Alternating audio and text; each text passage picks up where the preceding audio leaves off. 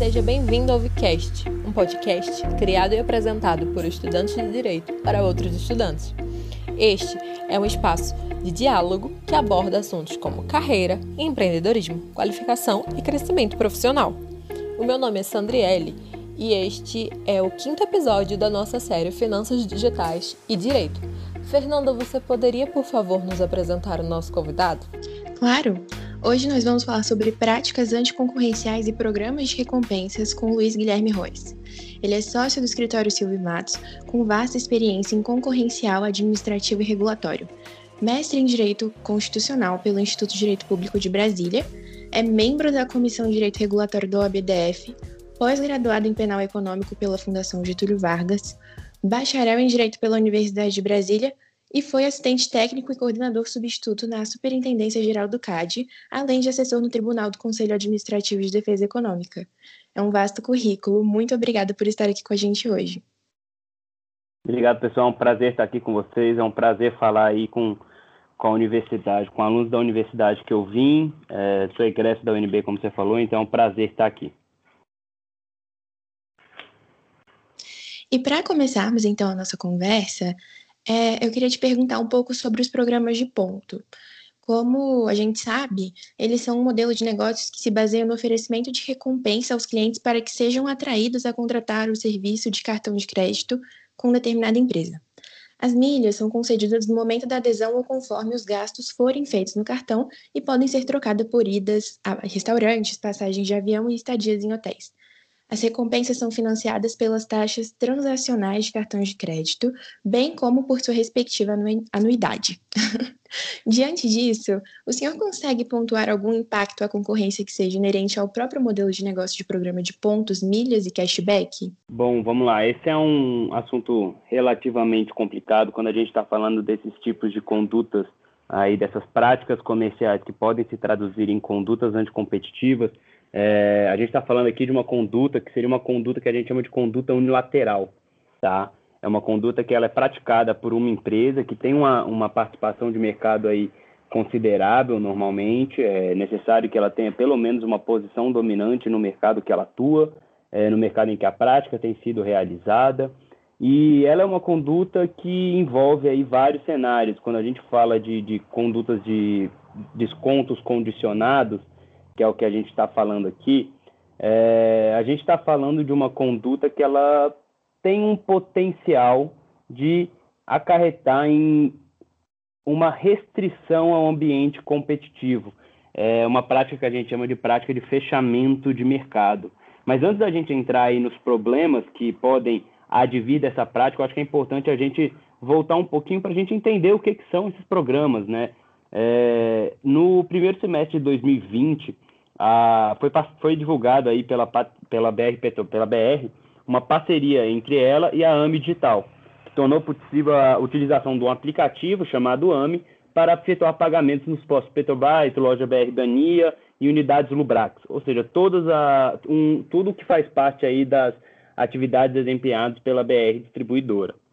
É, o objetivo desse programa, aí, como foi noticiado até pela própria Petrobras, é, seria fazer com que todos os postos, e aqui a gente está falando aquele o lugar onde você de fato abastece mesmo, é, for, viessem a fazer parte dessa rede no futuro.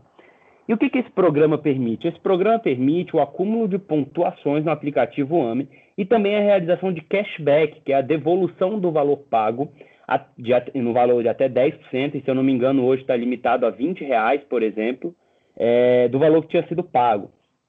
Esse Cashback, que eu vou usar as próprias palavras que a BR Distribuidora usou, é dinheiro de volta para usar em novos abastecimentos ou fazer compras nas lojas da BR Mania e serviço nas franquias Lubrax Max ou nos parceiros AMI. Tá? É, além deste programa, a gente também tem que lembrar que esse mercado aí, o, o, o esse setor, esse segmento aí de, de, de, de combustíveis, ele também tem outros programas que também fazem aí é, promoções, descontos semelhantes. A gente pode citar aqui o programa Quilômetro de Vantagens e também o programa Shellbox.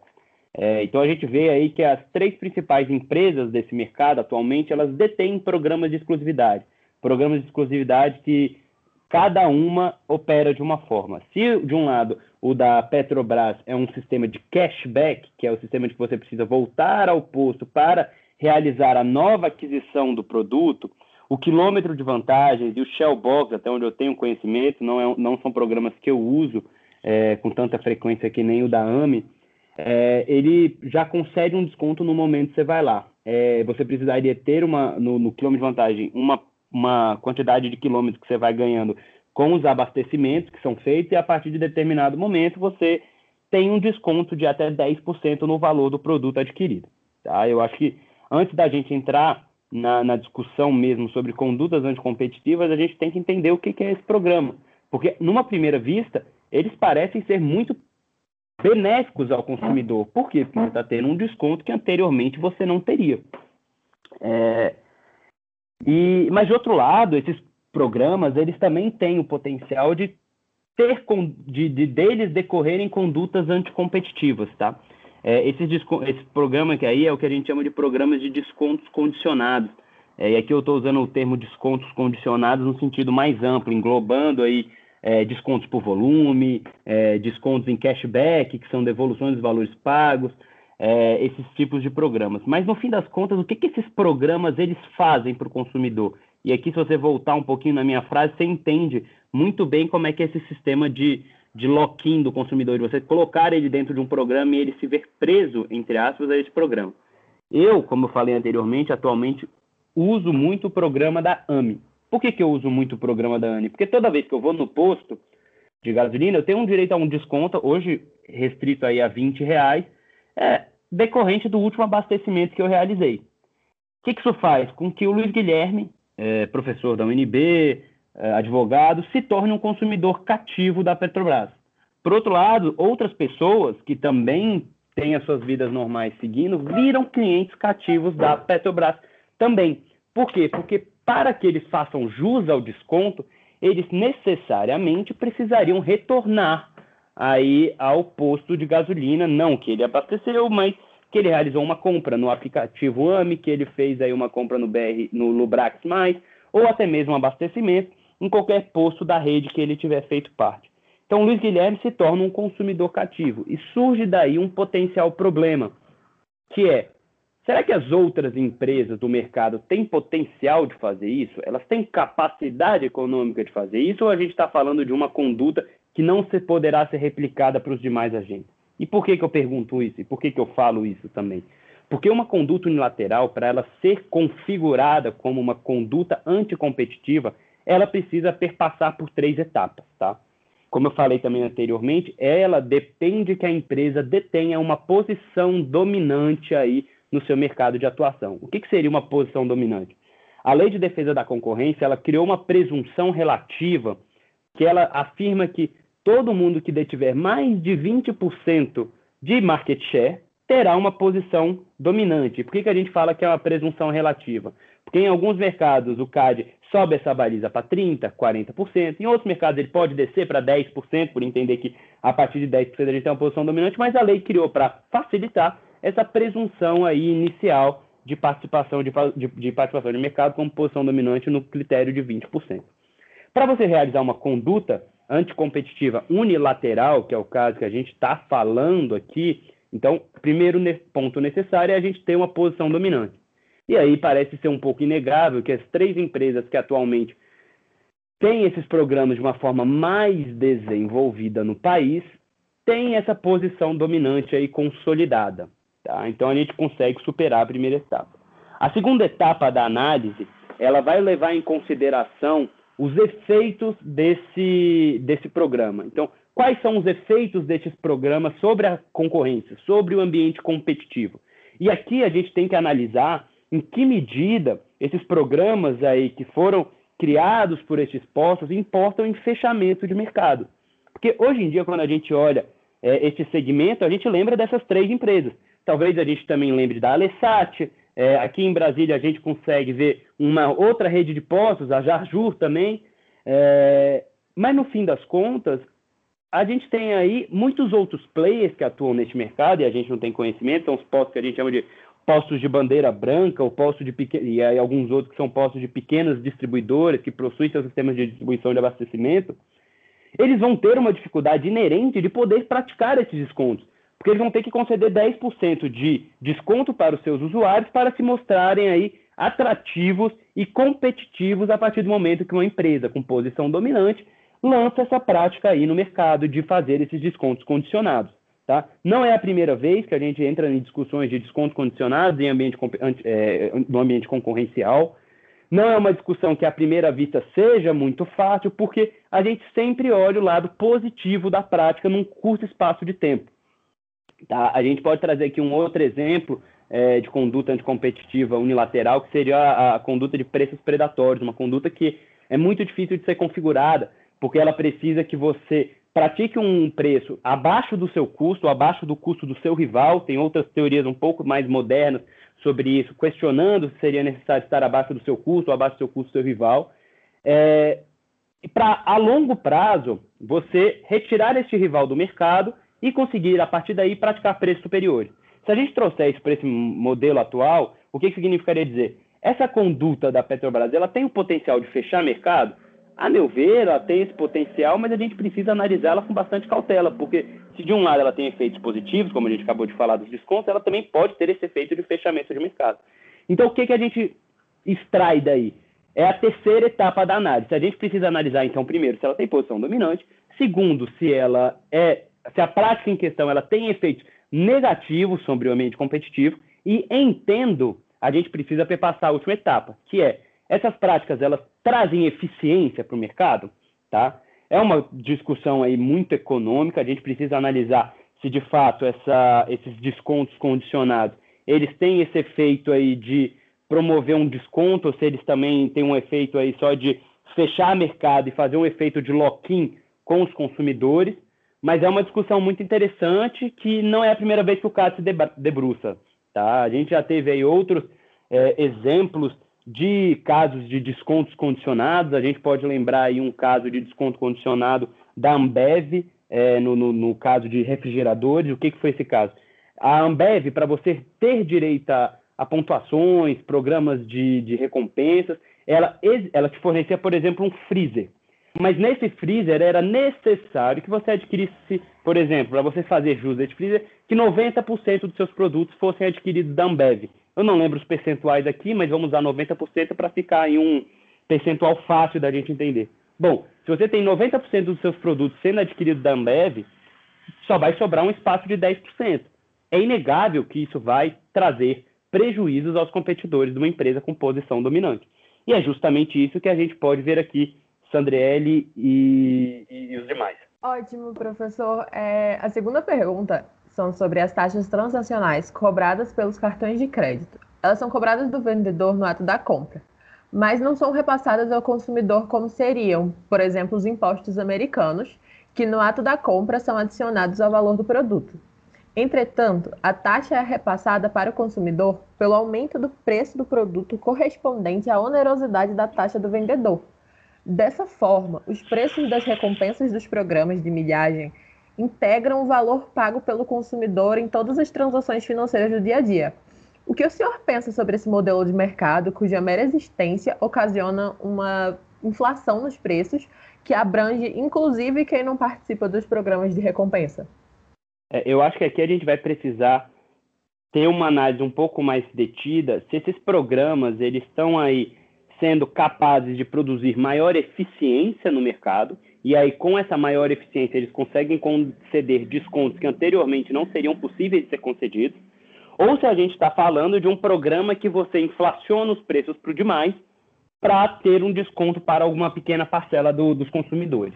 É, a meu ver, o que a gente tem aqui é uma assunção é, de, um, de uma margem pela Petrobras, pela AME, para fazer aí com que esses programas eles ganhem escala. Quando a gente está falando desses programas de recompensas, AME, quilômetro de vantagens, todos eles são baseados numa ideia de mercado de dois lados.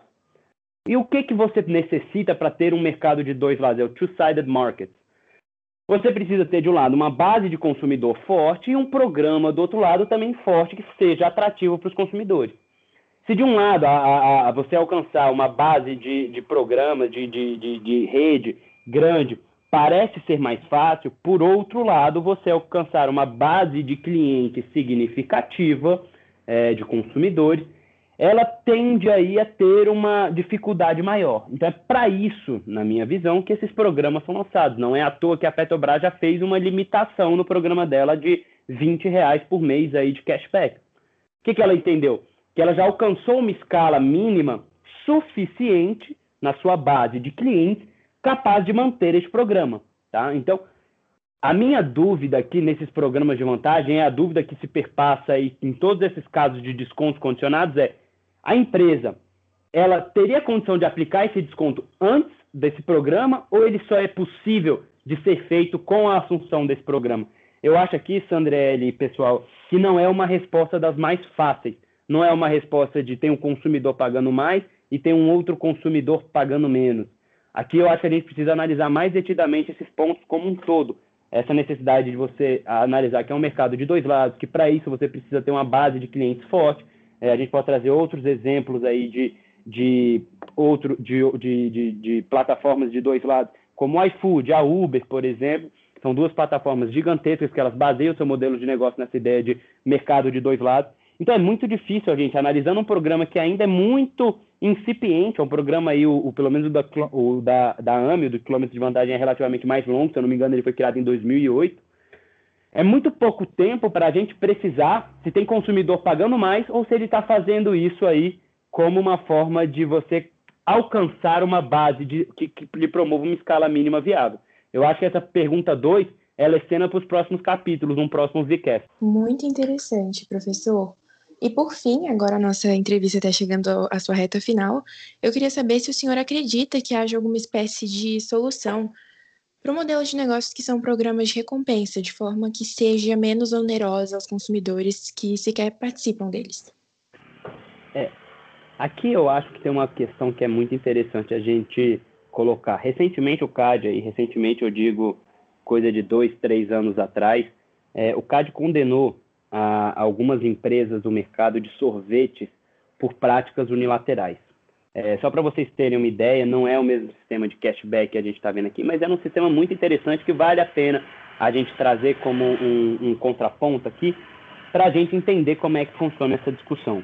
As duas maiores empresas do mercado, elas criaram sistemas de exclusividades com postos de gasolina e outras, outras, outros, outros ambientes, outras lojas comerciais, onde elas entregavam os seus freezers para essa para um posto de gasolina, por exemplo, mas necessariamente naquele posto de gasolina a gente teria uma relação de exclusividade. Então vamos supor, que bom chegou lá, ela fez o, o regime de exclusividade dela, é, não poderia colocar uma outra loja de sorvete, tá? É, e o CAD entendeu que essa conduta ela tinha o potencial de causar danos ao mercado, porque de um lado as duas principais empresas do mercado faziam essa conduta, e as demais empresas elas tinham uma dificuldade muito grande de conseguir rivalizar com as empresas incumbentes, com os maiores players, porque elas não tinham essa escala para fazer esses tipos de, de, programas. Então ela concedia uma exclusividade, pagava para alguns pontos de venda para ter essa exclusividade. É... E aí a gente está falando ainda de uma parcela pequena. Eles escolhiam somente aquelas lojas que eles entendiam como premium é, que eram as melhores lojas para você implantar esse modelo de negócio. E o que, que o cara entendeu? Que esse tipo de restrição à competição, e a gente precisa entender que nem todo desconto condicionado é um problema, nem toda relação de exclusividade é um problema, a gente precisa perpassar aquelas três etapas que a gente falou anteriormente. Existência de posição dominante, efeitos da conduta sobre o mercado e eficiências econômicas oriundas dessa prática. Então, o que, que a gente traz aí como uma, uma, uma, uma, questão de solução para o modelo de negócio. Eu acho que a gente precisa pensar, e aí a, é, é a ideia, a cabeça da, da Autoridade de Defesa da Concorrência, a meu ver, é os outros players, eles teriam a condição de fazer isso ou eles vão ser expulsos do mercado se essa conduta continuar? Eu tenho dificuldade de, de, de responder o que, que vai acontecer daqui a cinco anos, mas uma coisa eu posso te falar. Me parece ser muito difícil que pequenos agentes aí é, postos de bandeira branca, como o pessoal chama aí é, quando a gente está falando desse setor, que são aqueles postos que não são credenciados às principais redes, é, por exemplo, um Jarjur, é, ou distribuidores de menor porte, eles terão capacidade, eles têm, a meu ver, eles terão muita dificuldade na capacidade de replicar esses modelos de negócios, tá? É, eu, novamente, eu acho que vai ser uma cena, de novo, para os próximos capítulos.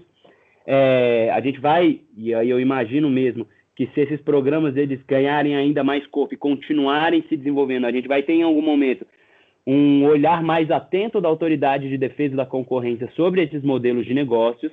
É, e eu acho que o que a gente sempre precisa ter em mente é que esses modelos de negócios, para eles se manterem lícitos aí no mercado, eles precisam ser é, limitados aí, tem, talvez temporalmente, limitados do ponto de vista de quantidade de postos abrangidos, é, a gente vai precisar pensar em alguns tipos de limitação, porque como a gente viu, o problema não é você fazer exclusividade com um, dois, três, quatro, cinco postos, mas é uma conjunção de fatores, tá? Então, é, a meu ver, esses programas, do ponto de vista do consumidor, eles têm um efeito a curto prazo muito positivo, que o consumidor está pagando menos por um produto, mas a longo prazo ele pode ter efeitos aí anticompetitivos sobre a sociedade, sobre o ambiente concorrencial. É, então, eu acho que a melhor solução para que foi a pergunta que vocês colocaram aí, a solução para o modelo de negócios que são esses programas de recompensa para eles se tornarem menos onerosos aos consumidores,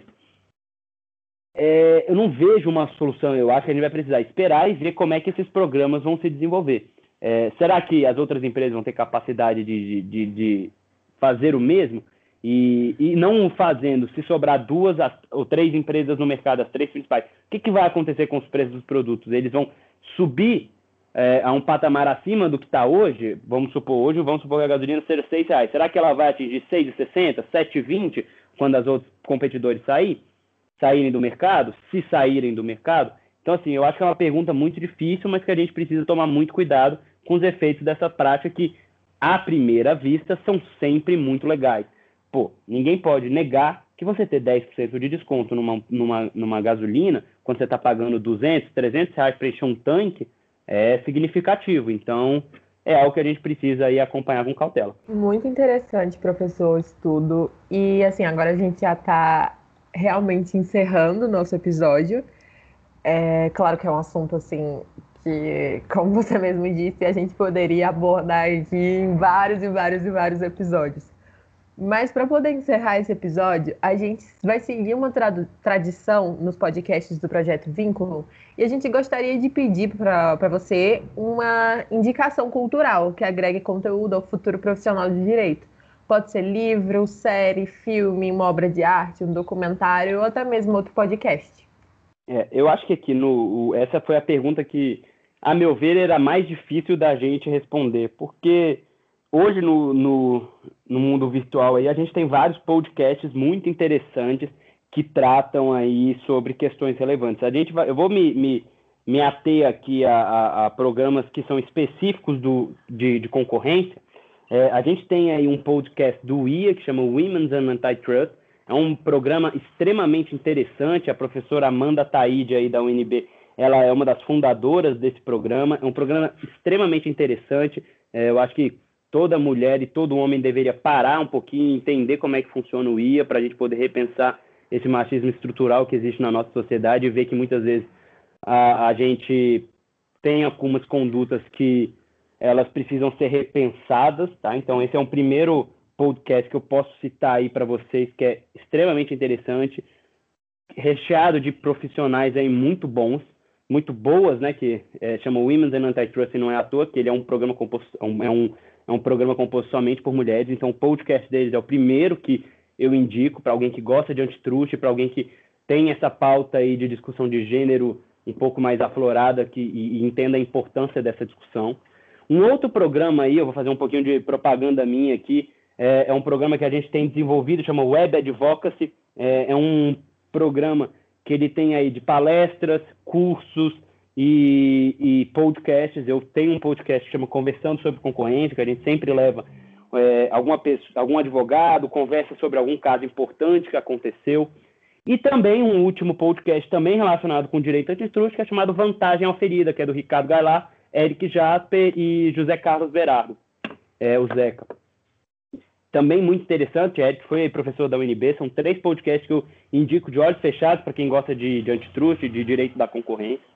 Mas eu também queria trazer um filme que, para mim, ele mudou a, a, minha capacidade aí de a maneira de enxergar o mundo. É o chama O Segredo dos Seus Olhos. É um filme relativamente antigo, mas é um filme muito interessante que ele mostra que ao final, se você entender que a justiça não está sendo feita, o ser humano ele vai ter aí uma ideia de fazer a lei de talhão, que é a justiça dos seus próprios olhos. Se eu entrar mais aqui no tema do filme, ah, eu vou dar algum spoiler aí, então, O Segredo dos Seus Olhos, se eu não me engano, é um filme argentino, é muito, muito bom, é, e mostra aí que se a nossa justiça ela não conseguir resolver os problemas, a sociedade vai resolver de alguma outra maneira. Professor, muito obrigada, muito, muito obrigada mesmo. Inclusive pelas indicações, conheço todas e reitero, é, é, O Segredo dos Seus Olhos é simplesmente incrível mesmo. Mas como a Sandriele falou, nós chegamos ao fim do nosso episódio e também ao fim da nossa carreira de finanças digitais. Ao nosso ouvinte, eu também gostaria de agradecer pela audiência e dizer que se você gostou do nosso conteúdo, acompanhe nas nossas redes sociais. Somos Projeto.vínculo no Instagram, Projeto Vínculo no LinkedIn e só Vínculo no Facebook. Muito obrigada e até a próxima. Obrigado, pessoal. Foi um prazer.